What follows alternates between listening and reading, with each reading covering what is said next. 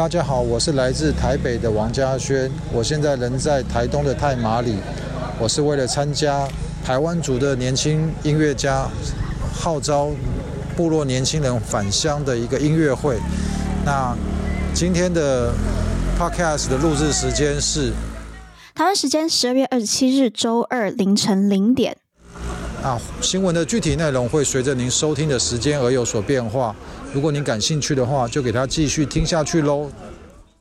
US 台湾 Watch，美国台湾观测站，台美关系下一站，新闻加料，评论加辣，欢迎收听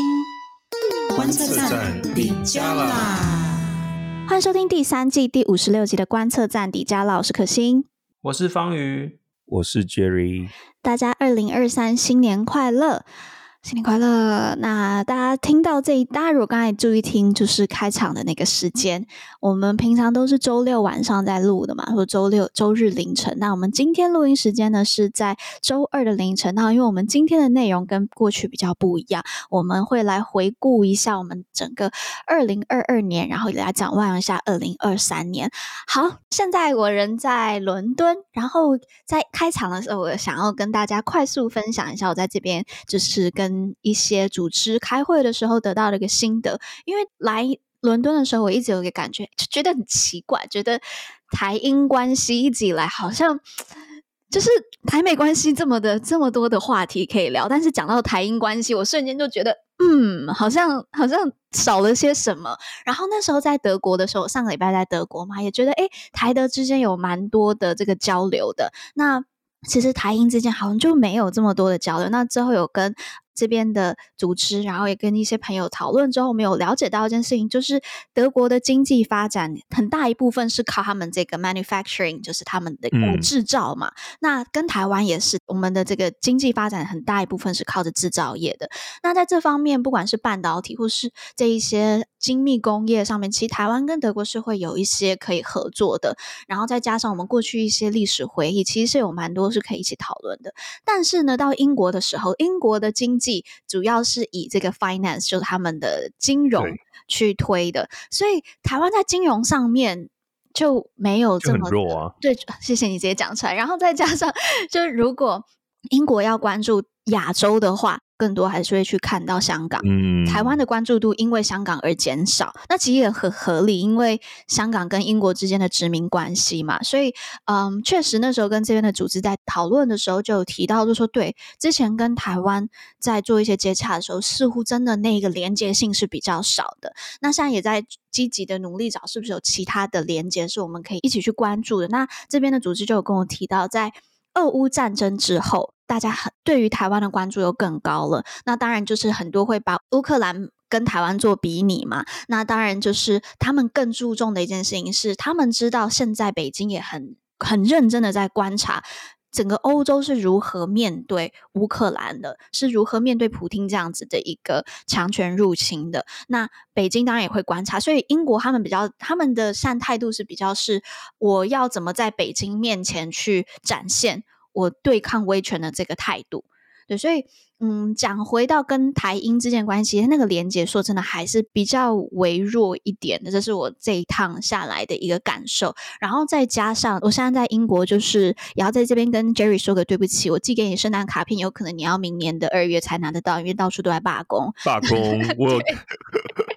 我有听到新闻，就是他们的邮局员工也罢工，也罢工，不止邮局员工，火车什么。到处都就学校也在罢工，就是教授也在罢工，所以嗯，就是现在英国内政自己有非常非常非常多的问题，他们要解决，所以他们现在有点是，就是内政已经让他们焦头烂额啊，很难再有更多的余力再去在外交上面有放更多的心思，所以这其实也对台湾台英关系有一些影响。但是对我，我其实也蛮想要问。观众这个问题，就是如果或是有没有我们的观众在英国的，你觉得台英之间有什么样子的连结是我们可以进一步去推动、去发展？我觉得蛮想要听听大家的想法的。好了，那这是我现在跟就是跟大家分享一下我现在的所见所闻。好啦，那我们就像刚才提到的，我们的新闻也不算新闻啦，只是要来回顾一下我们的二零二二。那我们就进入到我们的第一部分喽。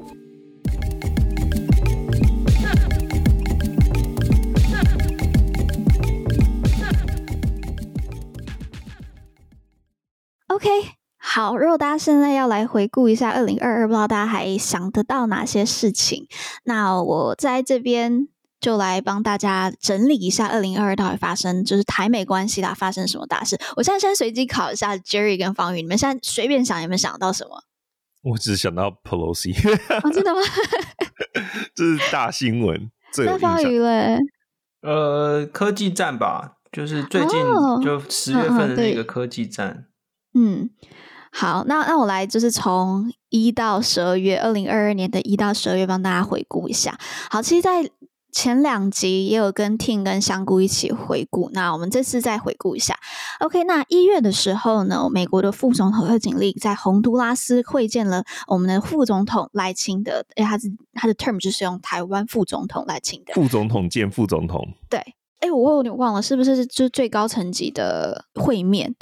等下要再去，就要再去 double check 一下。那二月的时候呢，二月下旬，大家都知道，就是俄乌战争爆发了。那美国还有整个国际的目光也大量投注到处境，就是跟乌克兰处境非常类似的台湾。那三月的时候，白宫立即呢就派了这个前国防跟安全官员来到台湾做访问。那前国务卿庞佩奥不是一起的，但是他也在三月的时候来到台湾。那四月的时候呢，当时就有呃消息透露出裴洛西要来台湾的这个行程，但是因为 Pelosi 之后他确诊 COVID，所以就取消了。那呢，美国这个参议院的外交委员会主席美南德知接着就率团来台湾。那五月的时候，这是啊、比较难过的一件事情，就是加州橘郡的长老教会发生的枪击案，那引起我们整个社会的哗然。这件事情也让台美双边都进一步看到对台湾的这个仇恨，或是这个民族主义这些仇恨言论可能造成什么样的悲剧。那到了六月的时候，台美就宣布了一个新的贸易机制，叫做台美二十一世纪贸易倡议。那不但让台湾能用这个双边的模式串接，我们没有办法加入这个 IPF 印太经济架构，然后也为台美贸易呢是推进了一步。那这部分的话，大家可以再去听呃我们跟李淳老师的这个访问。那七月跟八月的时候，台湾还有整个台美关系，当然就是被这个。佩洛西的访台，还有后续中方的回应，占据了全球的版面。真的就是 literally 全球的版面都是在讨论台湾。但是很快的，美国的访团也因为防疫的松绑，所以虽然中国的反应很大，那但是美国的访团还是持续的增加，然后让这件事情变得常态化。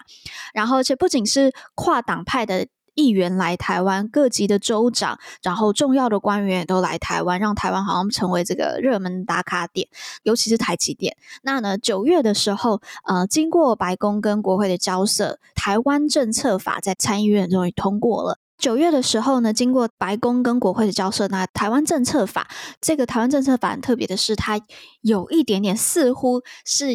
要取代它的重要性，有可能在未来会跟台湾关系法一样重要。那它在参议院通过了，那现在刚推出的 NDAA 国防授权法也将部分台湾政策法的条文夹带通过。那我觉得接下来或许是我们可以好好关注台湾政策法的一年。那九月底的时候呢，拜登在联合国大会上面提及台海，将台海议题国际化。那在同一个月，他第四次打破战略模糊。然后十月初的时候，又有美国这个国防部部长奥斯汀再次证实这个战略清晰的这个态度。他就说。美国总统已经讲得很清楚了，所以正是这个战略清晰的态度。那到了十一月，呃，美国是聚焦在这个其中选举上面嘛。那一个月后呢，拜登还有美国的各大科技公司总裁也都出席了台积电在亚利桑那州厂的这个上机仪式。那这个上机仪式也引来非常多国际的关注。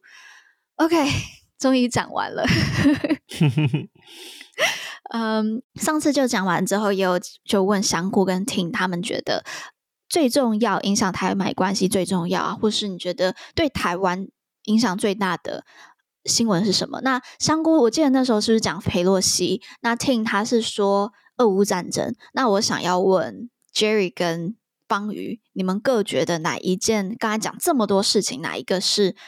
最重要的？其实我觉得，因为我比较关注的是整个美中台关系的那个结构啊。那所以我觉得一整年下来，我自己认为会影响接下来长时间的影响的是美中科技战的部分，就是在十月份的时候，美国就是新推出了那个制裁中国的那个禁令嘛，那就是要打击对中国取得先进晶片，我觉得发展先进的这个 AI 还有国防科技的能力。嗯、那这为什么重要？这就跟我们这个台积电到美国去投资这些这些事情完全是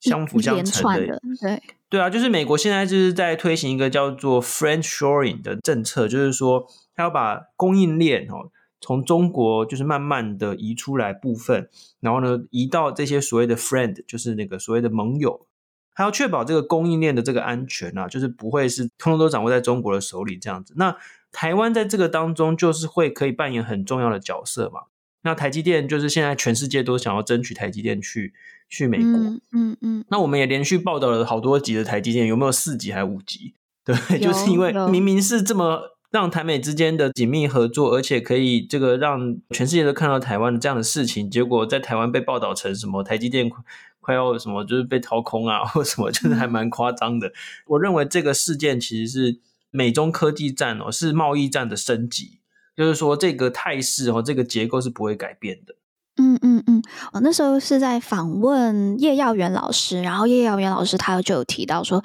现在美国真的就是把国防。的这个价值观排序远高于这个经济贸易了。过去好像大家都会很推崇自由贸易嘛，就什么都是以自由贸易为主，然后就是开放市场。但现在不是，现在他们更注重的是整个供应链的安全以及他们的国防上面的国安上面的考量。那也是因为国安上面的考量，所以他们投入了很多去确保他们的供应链安全。那时候去看到 Chips，我们是年终的时候有讨论那个晶片法案嘛，对不对？嗯。然后呃，那个时候我其实还蛮惊讶的，因为民主党过去看起来都好像是比较。比较挺工会这样子，但是或是比较挺就是普遍老百姓的感觉。但他们这一次在 Chips 的时候就大量投注，就是站在这个 Intel 投超多钱给 Intel。那那时候就有点，哎哇，怎么会投这么多的钱？但是那个时候叶耀元教授就有提到，就是说，因为我们美国已经把这个国防视为最重要的，然后取得竞争力，建立一个安全的供应链，已经成为他们最主要的一个目标。所以这件事情其实是很合理的。OK，好，那。Jerry 呢？如果你要选一则，我刚刚讲 Pelosi 嘛，印象最深刻的。但其实我觉得最重要的，其实我觉得应该是俄乌战争，因为我觉得 Pelosi 访台算是俄乌战争的后续，就是因为发生了战争，然后当然你知道台湾的国内的讨论，常常常就是会很奇怪，就是。觉得美国要抛弃台湾啦，等等的，所以我记得我们当时讨论的时候，其实也说他某种程度上来台湾就是要稳定民心，让大家知道说，虽然它是一个象征性意义比较大，对不对？但是其实给台湾的社会带来很多正面的效果，甚至给很多地区的盟友带来很正面的效果，就是美国信守承诺。但是这都是因为俄乌战争爆发，虽然过去大家一直提台海战争什么时候会爆发，但俄乌战争。的一个血淋淋的例子，让大家体会到，其实战争离我们真的不远，它就可能就真的在你的眼皮下面发生。嗯、那我觉得这个改变了非常多人，嗯、包括很多台湾自己台湾人对于国防这件事情看待这个事情的角度以及急迫性。嗯，所以我觉得这个算是影响最大的、嗯、的新闻。那你在美国的时候，俄乌战争过后，你有感觉到大家对于台湾，你就自己身边的朋友，你有感受到他们对于台湾？有，不只是朋友，就是路人，就是我参加活动，如果我跟他说我是台湾来的，然后他们都会问说，那到底台湾现在还安不安全？你们会不会很紧张？因为大家就是看了俄乌战争，嗯嗯嗯、新闻全部都在讲台湾。嗯、我刚刚就是录开 Podcast 之前才有。到那个 Foreign Policy 的网站上面去看哦，对，结果 Foreign Policy 现在的那一篇主打的就是会怎么攻台，对，是一个 War Game，对不对？然后它光是第一版的那个网页就有最大一块就是台湾的新闻，对，就是你刚刚讲那个新闻，然后在下面其他地区新闻、亚洲新闻也有台，也是台湾，就是你会发现立刻就攻占了好多个新闻版面，真的，真的。对啊，我其实这一次就我从七月开始就跑去美国嘛，然后之后又在欧洲。我很惊讶的一件事情，我没有碰到任何人把台湾误认为是 Thailand，真就是 我蛮惊讶这件事情的，因为我去了蛮多，我去了希腊，我去了塞尔维亚，就连在这边都没有碰到把台湾误认为是泰国的人。我还去了匈牙利，我还去了奥地利，都没有任何人搞错。我就心里觉得天哪，就是有点不。人家也是有在看新闻的啊，不要这样子。但但不是，就是因为他们，我不是说他们不看新闻或怎么样，而是说过去会觉得他们离台湾很远嘛。然后，真的最近这两年的国际的瞩目真的好提升，好高好高。而且，嗯、呃，我在匈牙利，然后呃，或者在塞尔维亚，真的不断被问到，他们不会问说中国到底有没有打台打台湾，他们大部分会问的问题是什么时候打台湾，然后你觉得怎么样？我觉得可能俄乌战争前，大家会觉得战争离我们好远，就是不知道。上一次的战争是什么？虽然这件事情在塞尔维亚并不成立，因为他们一九九九年还有那跟科索沃什么一大堆，那个是两千年代的事情嘛。但是对其他国家来讲，真的战争离离得好远哦，就是很难想象，竟然就在这个土地上面，这个世界上真的又发起了一个大的战争。而且我觉得真的很像泽连斯基他在美国国会演讲所说的，就是看起来。俄乌战争发生在欧洲战场，但是现在这个后全球化的时代，其实每个地方、每个地区都是紧密相连的。就包括你看俄乌战争，嗯、你也可以看到中国跟美国在后面 的影响力。这样讲好了，嗯嗯嗯、对吧？就是他们有延伸出来的这个影响力。对，那那这个也影响得到美国在印太地区的布局。当然，我们看到美国没有放弃印太，就算有俄乌战争，嗯、但是。这个都是通盘的考量，就是都会有影响。对啊，像我们的军购就延后了嘛，然后军购延后之后就出现一些生产链，对，它它它就会出现一些美论说啊，那是不是美国不在乎台湾？但其实是因为全世界的这个生产链都因为俄乌战争受到了影响嘛，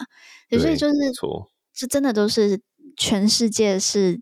盘根错节的互相，还有能源，对啊，你看，就每个 player，就是到底像你上一集不是还说，就是很想要抵制俄罗斯，但是冬天真的很冷，真的很冷。然后印度也是一样，印度虽然表面上是美国的盟友，但是俄罗斯的就是叠价嘛，狂买啊，印度狂买，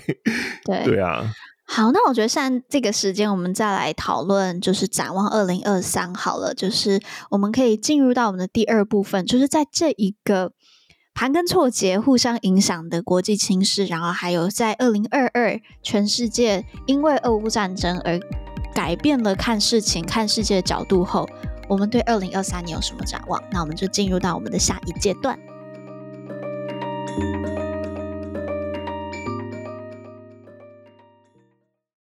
参透国际经贸趋势，你准备好了吗？世界局势动荡，尤其在经贸议题上，台湾更是处于风暴中心。不管是晶片法上路、中美贸易战厮杀，又或是供应链重组，每一项都跟台湾紧密相关。这种时候，更需要全面性、深入了解，看清国际趋势的走向。今天想跟大家推荐由静好听跟国际经贸权威中经院副执行长李淳共同制作的《欢迎登机李淳的经贸航班》。李淳将系统性的从国际贸易的起源谈起，再谈到当下国际经济的关键议题以及未来的趋势走向，一步步带你掌握全面的国际经贸观点，打造精准的自主判读能力。现在成为静好听的订阅会员，一个月只要两百三十元就可以完整收听。欢迎登机李淳的经贸航班，同时也欢迎收听美国台湾观测站出版的《为什么我们要在意美国》有声书，更深入的解析台美关系。赶快就上静好听官网或下载 APP 试听看看吧。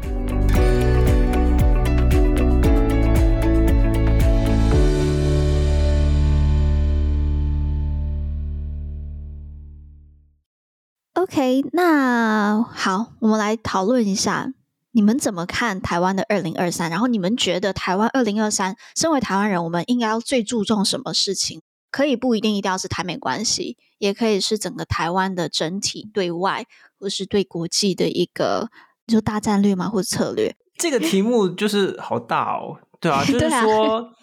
我觉得我们还是必须先首先了解现在世界的局势是怎么样。我今天在录音之前哦，就是刚好我脸书跳出来一个回顾，就是两年前，哎呦，三年前，二零一九年的偷走了。对，三年前，二零一九年的这个时候，就是年底啊。那个时候我写了一些，就是呃，苹果日报，好像现在已经没有苹果日报了。那苹果日报上面就写了一个文章，写说为什么美国的这个大战略会经过这么大的转变。我那个时候就是讲说，美国对中国的这个关系是现在已经变成竞争的关系。那这是其实大部分都是因为中国现在正在挑战美国，中国正在挑战所谓的全球化，挑战所谓的经济的自由化。这样子的结构是不会转变的，因为三年前的现在，美台湾很多人很焦虑啊，就是说，嗯，美国要政党轮替，会不会台湾就被放弃啦之类的？但是我们就会常常就会跟大家讲说，这整个结构是不会转变的，所以拜登一定会哦，就是新的这个政府一定会持续这样子的这个路线。那其实这三年下来，其实我们也看到，的确是这样嘛。我们比较没有想到的是，没想到这个战略模糊渐渐的往这么清晰的方向走了。哈，这个他讲了四遍说会防卫台湾这样子，那这这这是比较令人意外。但是整个结构是会继续下去。那也就是说，台湾在这样的结构下面，我们必须要很清楚，现在台湾在全世界受到的关注的程度前所未见。那我们要怎么样去在每一个国家，哦，就是去制定一些根据各个区域或者是国家有个别的。战略量身定做，对，就是比如说，假设，比如说在东欧好了，这个东欧现以以往都跟台湾没什么交集，可是现最近对台湾的这个兴趣超高，我像是这个捷克啦，或、嗯、就是这些地方、嗯，他们其实也都很想要跟台湾多交往，对不对？嗯、那那东欧国家是东欧国家，那这些东欧国家可能我们可以就多一点做这个经济上的投资啊，然后开始有一些办事处的这些交流。但是像西欧国家或是一些老牌的民主国家，那我们当然就是必须要从这个更大方面去着手嘛。例如说，我们要去强调这个民主的这个价值，或者是去强调说台湾可以在全球的这样子的这个状况当中有什么样的贡献。那当然，这其中最大的一个贡献是，就是像我们的这个半导体产业嘛。假设这边有战争的话，呃，没有办法维持台海的这个和平的话呢，不止。全球的航线都会受到影响，那台湾的这个生产的这个半导体也会影响到全世界嘛？那这当然就是其中一项。嗯、所以说，呃，我们常常都在跟大家讲说，这个老生常谈，就是说，哎，我们是至少要有一些国际观哦。那这个国际观就是包括我们可以去看到台湾现在在国际上的位置，然后呢，据、嗯、此来做公共事务的讨论哦，就是。不要再像呃三年前那样子大家那么焦虑。其实我们只要多讨论这些国际上的这些事情，国际上的这些结构，那其实我们比较能够了解说，哎，那台湾接下来该怎么样做？那我们要去跟各国、嗯、说服各国说，台湾的国家利益跟各国的国家利益是有重合的，有很多合作的空间。一，其实台湾越走向世界，越跟各国去交往。呃，台湾的这个状况会越安全，对啊，因为你看，就是我们的国家利益跟其他国家利益是重合的，那其他国家就会出声，好，然后或者是出帮忙出声音，然后这个去阻止或者是去喝阻，哈，就是中国，然后叫他们不要使用武力嘛，所以这整个大方向应该是这样的。我觉得刚才方宇讲到一点，我觉得很重要，就是。要有培养这个国际观，那我会有一个想法，会是国际观不是看国际新闻就会有的，就是国际新闻常常会是很多点，就他们就是讲事件。但你能不能把这些事件把它串成起来，变成一个面，就是或是变成一个线跟一个面，就是了解整个国家跟国家之间，然后地缘战略。因为我觉得，如果大家只听，就一直去看国际新闻，然后或是事件，然后可能看到哦，台积电去美国，然后就开始担忧，那我觉得这个不叫有国际观。那但如果你可以看得到背后台积电它的动机是什么，然后背后的这个国际脉络是什么，这样才能更好的去提出该问的问题，能够帮台湾前进的问题。所以，嗯，对，我觉得媒体识读又又回到媒体识读了，就是去培养国际观之前，我觉得需要有媒体识读。好，那 Jerry 呢？你觉得对于二零二三年的台湾？我觉得二零二三年台湾的展望，我是希望。台湾的人民可以培养出韧性，那这个韧性我特别想要提两个层面，就两个韧性是那个不是不是耍任性的任性，Resilience。就大家都好任性哦，好任性。好，对不起。就是美国不帮忙台湾，就说美国要抛弃台湾；美国帮忙台湾，就说美国要送台湾上战场。的这种任性吗？不是。那对，就是 resilience。resilience，我觉得是一个很好的词。它就是，它就有点像不卑不亢的那种感觉，就是它不过激，但是它也不会去畏缩。那他就是维持在一个很就是坚持自己要的东西的那个位置上面。那第一个想要讲的就是，当然就是国防的部分。我们花了非常非常多的篇幅讲呃 NDA 国防授权法，那还有最近的这个拨款法案的争议等等。那我觉得不管怎么样，我觉得最后大家要知道是自己国防还是要自己扛。就是美国不管是捐钱也好，或是借款也好，或是给武器也好。就是我们看太多太多，就是这种奇怪的谣言，在讲说哦，美国这样捐武器给台湾，那就美国就是等于是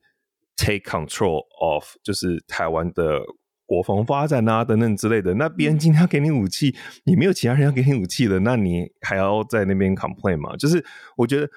你只要有这个认知，就是自己的国防自己扛，你就不会被很多东西去左右，因为那些东西都是。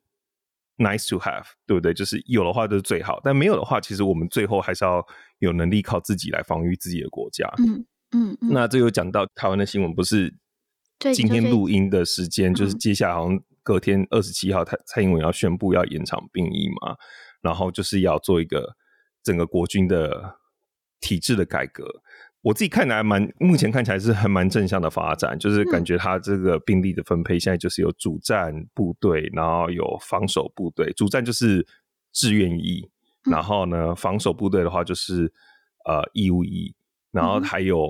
民防。那我觉得这民防现在很多人在做的，对不对？很多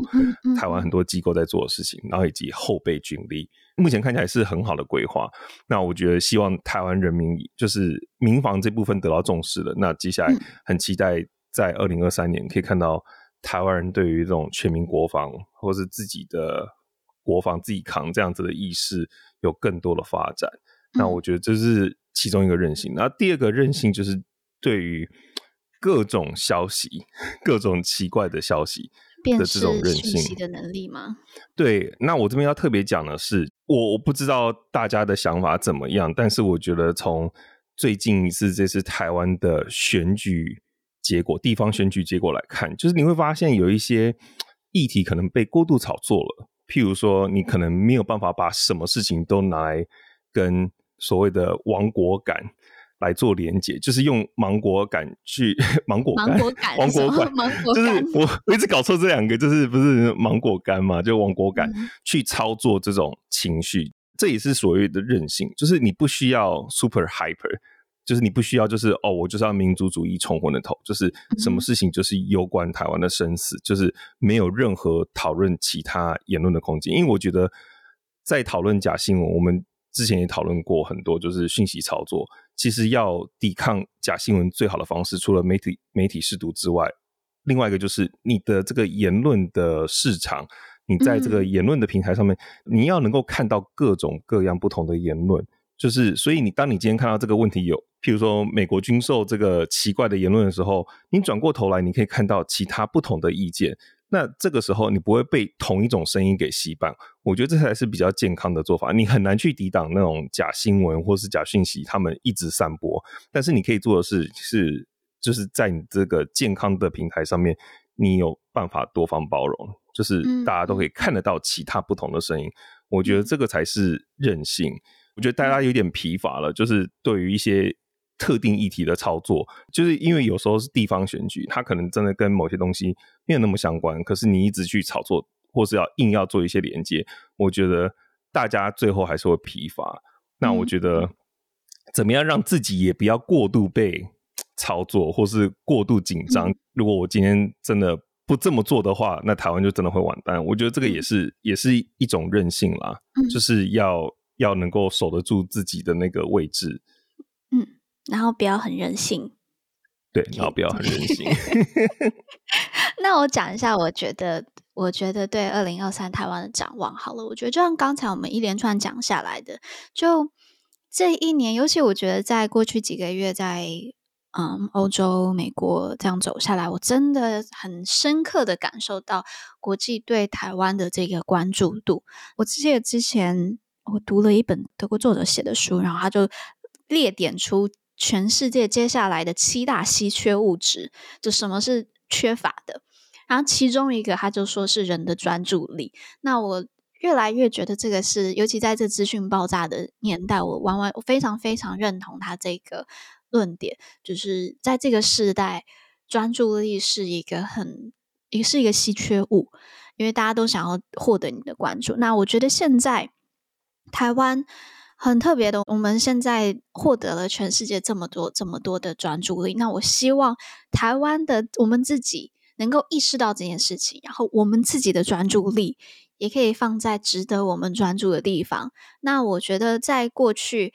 我们一直有可能都把我们的注意力这么稀缺、这么珍贵的东西放在了一些我觉得没有这么值得被不断的深挖的一些事情上面，包括论文，包括啊、呃、哪一个政治人物的一些八卦。那不是说这些事情不重要。当今天台湾没有任何外力，没有任何我们更大的问题的时候，fine，你要去讨论这些事情，说真的，I think it's fine。但今天我们台湾有这么这么大的一个问题，这么大的一个威胁，然后包括我们的国防都还还没有准备好的状态下，我觉得 it's not the right time。我们把这个事，把我们自己这么珍贵的注意力，把它去放在这一些没有这么重要的事情上。所以我希望，就是国际对我们关注的同时，我们台湾也可以对接，去关注真正我们应该要关注的事情。那我觉得。刚才我们在回顾的时候有提到，整个台美国现在已经很清楚的去战略清晰了嘛，但是虽然他们还是用战略模糊去包装了，但是实体上是战略清晰嘛。那我觉得我们的媒体必须要停止再去问一堆，就是美国到底美国会不会来协防这个问题？我觉得这个也不是我们注意力该去看的问题，而是我们该怎么去协防，我们该怎么去合作，才是我们应该要去问的问题。那。我们该怎么去一起合作的部分，这当中当然也包括 Jerry 刚才讲到的，我们自己的自己的军事继续扛，然后还有这些科技，呃，刚才方宇提到这些科技战的问题，所以我觉得，嗯，再把它退一步讲更大的话，我觉得会是我自己对台湾的展望是，我希望二零二三年我们台湾可以把专注力放在我们该放的地方，而不是一些内耗或者是没有。实质帮助的地方，那我觉得，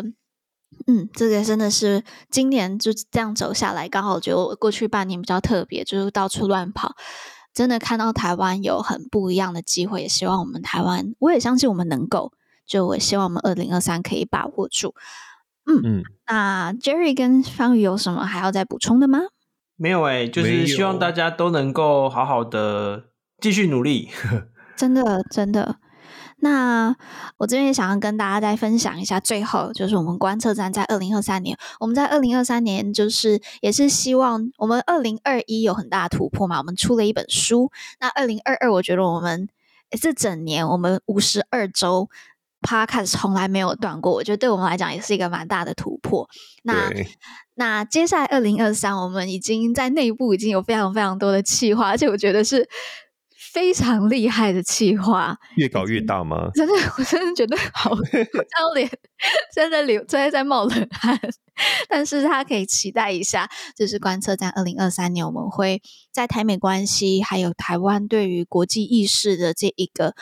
培力上面，我们有投入蛮蛮多的新的企划，所以大家可以期待一下。那呢，大家呃也可以去看我们新的。Facebook 应该已经发了这一篇文了，就是我们有推荐整个二零二二年的书单，那非常推荐大家在二零二三，有可能是台湾非常重要的，我相信会是台湾非常重要的一年。那我们希望推荐这一些书单给大家，让我们用比较理性，然后呢，真的是有脉络化的方式去了解我们的国际关系，去了解我们台美关系。然后，所以欢迎大家去看我们的这一个推荐书单，总共有十本书，然后还有也欢迎大家再去买那个啦。为什么我们要在意美国？好啦，那我们今天的 podcast 就到这里，谢谢大家收听观测站底下啦，我们会讨论台美关系、国际动态。我们的粉专 US 台湾 Watch 美国台湾观测站也会随时更新台美政治的动态。而这个 podcast 就是来服务现在太忙只能用耳朵收听新闻的你，也会帮各位加料加辣。那听到最后，别忘了在你收听的平台 follow 观测站，帮我们按赞哦。我是可心，我是方瑜，我是 Jerry，我们下周再见啦，拜拜，拜拜，拜。拜